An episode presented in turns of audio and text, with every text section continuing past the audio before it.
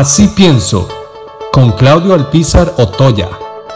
Durante la manifestación que se dio en nuestro país, eh, llegué a, a confirmar algo que les he comentado mucho a ustedes en nuestro programa, y es el hecho de que una guerra que se planeó hace mucho tiempo, que algunos actores políticos han promovido entre el sector privado y el sector público, cada día se vuelve más encarnizada, eh, donde los sectores eh, públicos le cobran al sector privado el no pago de impuestos, la ilusión y demás, y desde el sector privado le cobran al sector público los costos que representa mantener nuestro Estado, mantener la planilla. Es un error plantear la situación actual desde cualquiera de las dos perspectivas como única y como valedera. Ciertamente, en ambos casos, hay situaciones que corregir para hacer a nuestro país más eficiente y más eficaz, no solamente en la recaudación de los impuestos, de los recursos que nos compete pagar a todos, sino también en la inversión de esos recursos que llegan a nuestro Estado. No podríamos vivir nosotros en un país como el que hemos vivido hasta la fecha, con todos los defectos, con todas las penurias que estamos pasando, si no hubiésemos tenido un sector público pujante, esforzado, que nos permitió a muchos costarricenses disfrutar de seguridad, de buena salud, de educación pública y otros tantos servicios que se nos dan. Pero también es cierto que no hubiésemos podido progresar si no existiese la posibilidad de que nuestro sector privado pudiera desarrollarse. Aquí hay una premisa que también a mí me parece que es fundamental y determinante. Cuando hablamos del sector privado, algunos tienden a pensar solo en el gran empresario,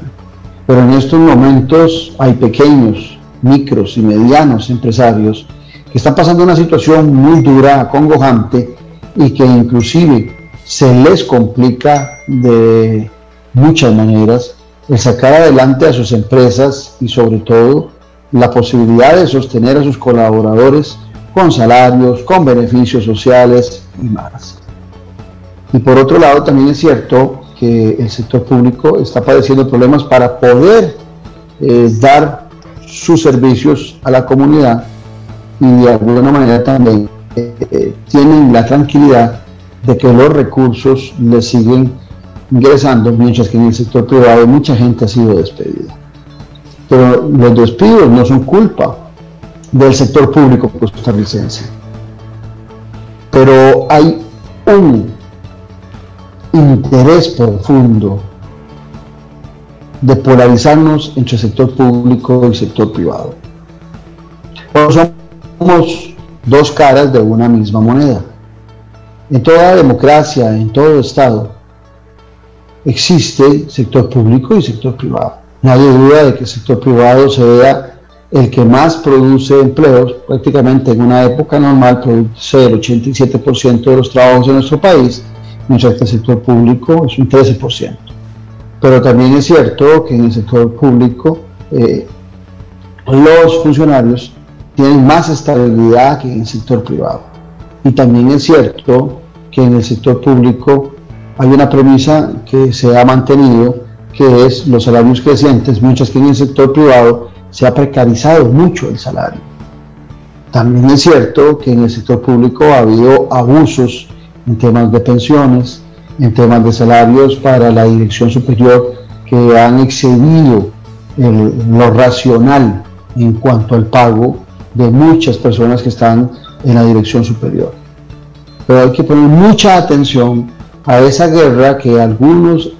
están ceñidos en mantener